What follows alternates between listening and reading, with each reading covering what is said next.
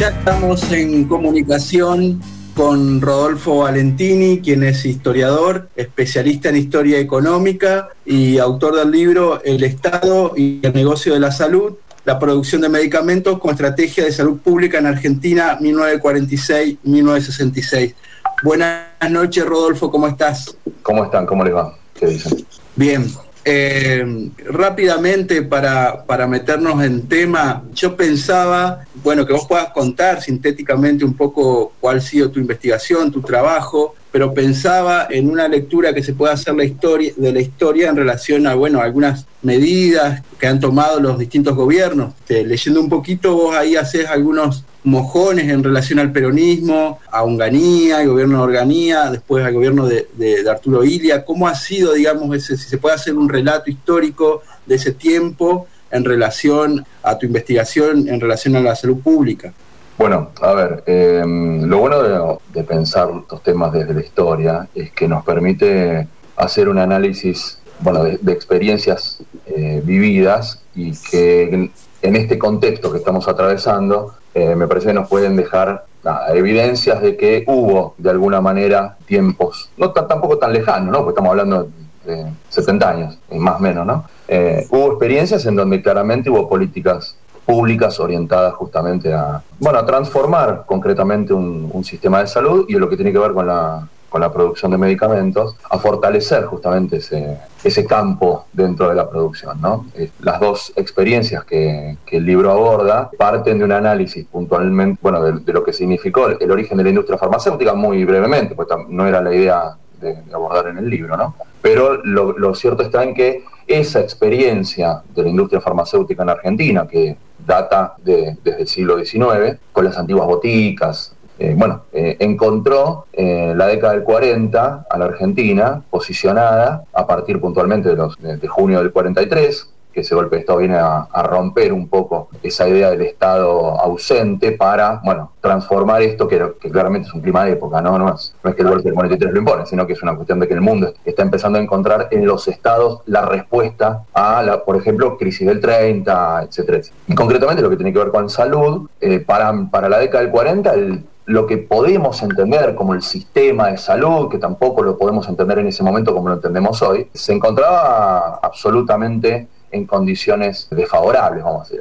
vamos a usar esos. Entonces, la primera experiencia peronista lo que constituye como política es bueno la configuración de un sistema de salud fuerte, inclusivo y equitativo, ¿no? Equitativo en el sentido del acceso, ¿no? Brindar acceso a la población. Y en este marco, eh, lo que aparece bueno, es la intención del Estado de intervenir en lo que es la producción de medicamentos, que es un hecho novedoso, porque, va, novedoso en, qué sentido? Novedoso como política pública, porque la intervención del Estado en la industria farmacéutica ya había tenido algunas experiencias momentos anteriores, eh, concretamente el Instituto Bacteriológico bueno, lo que hoy es el Malbrán, que ya para, para el periodo de la Primera Guerra Mundial, 14 y 18 del siglo XX, ya producía algunos sueros, vacunas, con insumos que se obtenían como resultado de ese modelo económico que denominado agroexportador a través de glándulas de animales y demás. Lo que el peronismo encuentra puntualmente es un hecho concreto que me parece interesante marcarlo. En, el, año, en marzo del año 45, eh, la Argentina se incorpora, se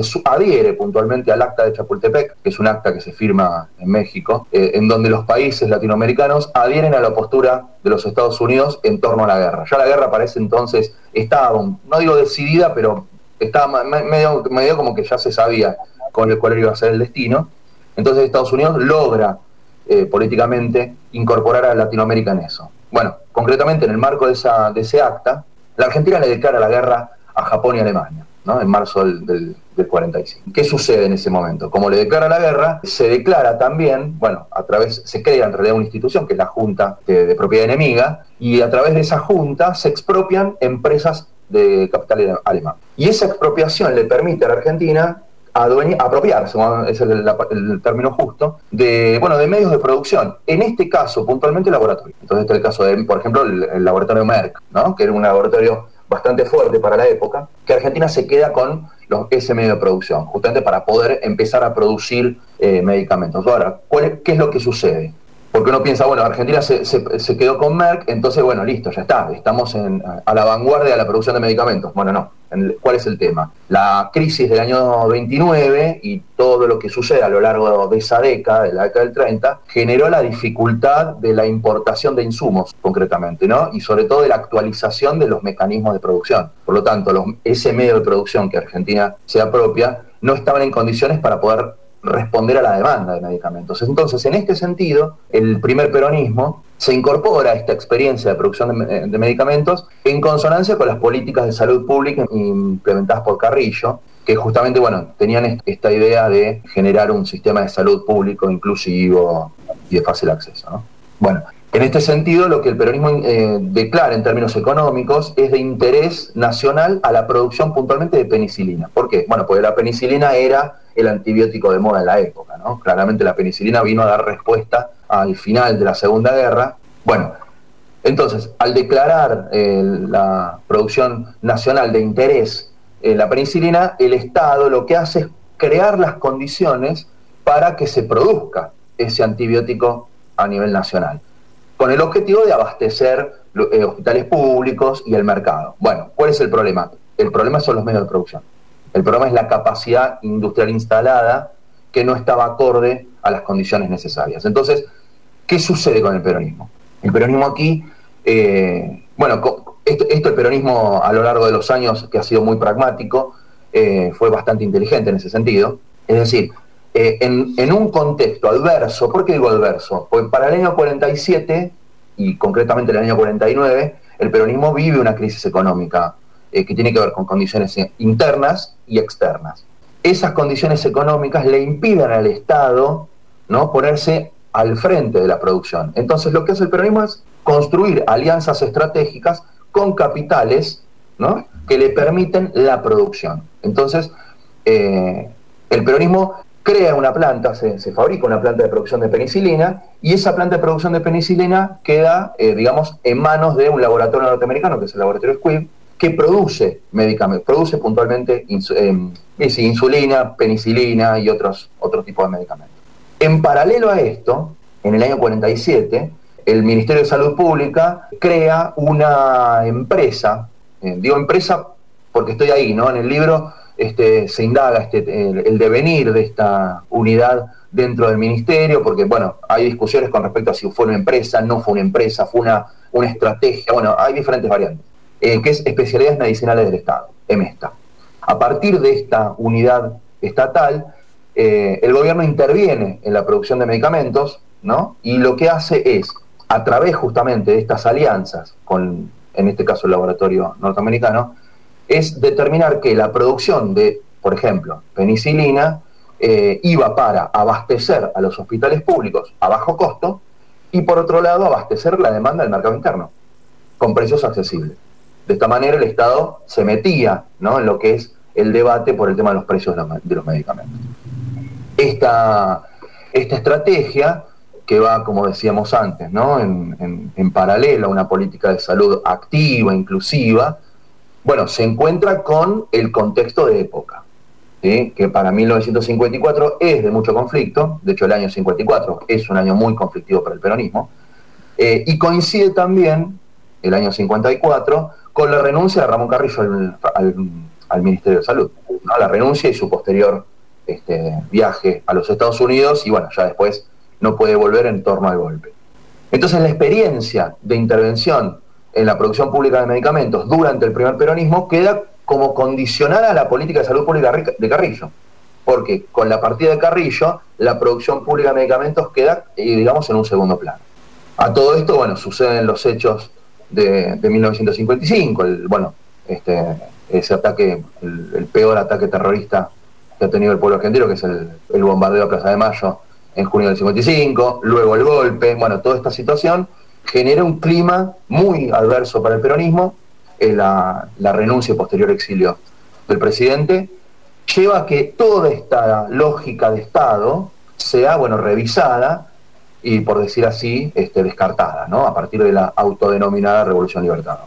Y la autodenominada Revolución Libertadora En lo que tiene que ver con producción pública de medicamentos, por supuesto, pone un freno, ¿no? porque lo que hace es liberar los precios, correr al Estado de esa intervención, por ejemplo, a tal punto que esta oficina, EMESTA, que dependía del Ministerio de Salud Pública, pasa a depender del Ministerio de Comercio, lo cual es bastante curioso, porque de la salud los medicamentos pasan a depender del ámbito comercial, lo cual lo que marca es justamente ese corrimiento de lo que es la política de salud a lo que es meramente comercial.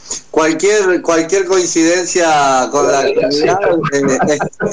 sí, claro, bueno. Es que hay disculpa que disculpa que te interrumpa. Quiero recordarle a la audiencia que estamos hablando contigo, que sos profesor en historia, diplomado en gestión de salud y en historia argentina del siglo XIX, también un doctorado en ciencias sociales, docente, investigador, y interrumpía también para ir al, al, momento de la coyuntura actual, ¿no? Que desde donde se puede rastrear con mucha claridad lo que estabas planteando vos de una disputa que, que se va como actualizando, ¿no? En distintos momentos de la historia y hoy cruzado con la pandemia, ¿no? ¿Dónde podemos rastrear hoy en esta coyuntura de la pandemia algunos de estos elementos característicos de dos políticas tan distintas para la producción de medicamentos? Bueno, es interesante la pregunta porque para hacer un rastreo de esto que, planteas, eh, uno puede pensar concretamente en el rol del Estado, porque el rol del Estado me parece que es la clave para pensar y debatir estos aspectos, ¿no? es decir,